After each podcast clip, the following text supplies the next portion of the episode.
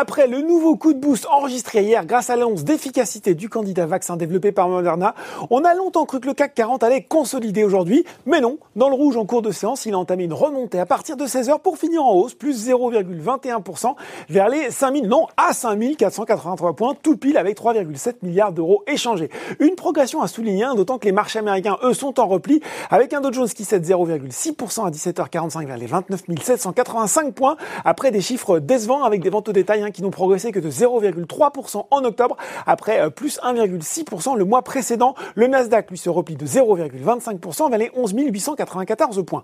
Parlons valeurs françaises maintenant avec Trigano, qui était sur la bonne route pour son exercice 2019-2020. Euh, Clos fin août, le fabricant de camping-car a publié des résultats annuels meilleurs que prévus, avec notamment un résultat opérationnel courant à 180, un peu plus de 180 millions, là où les analystes tablaient sur 162 millions. Trigano table sur une nette amélioration de son activité et de ses résultats sur les exercices 2020-2021 et cerise sur le gâteau, il va verser un dividende de 2,20€ par action à ses actionnaires.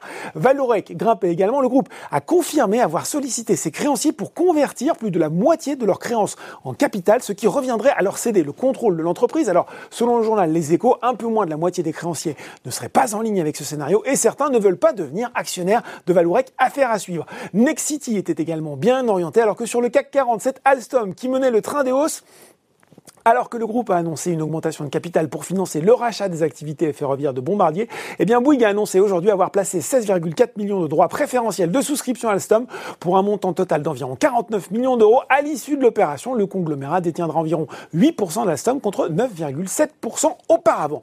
Du côté des baisses, Robert a été lanterne rouge du SBF 120 devant le producteur d'énergie Albioma.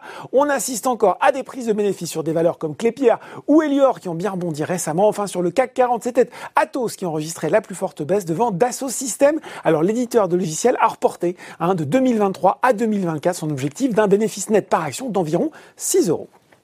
Voilà, c'est tout pour ce soir. Maintenant, n'oubliez pas tout le reste de l'actu éco et finance et sur Boursorama.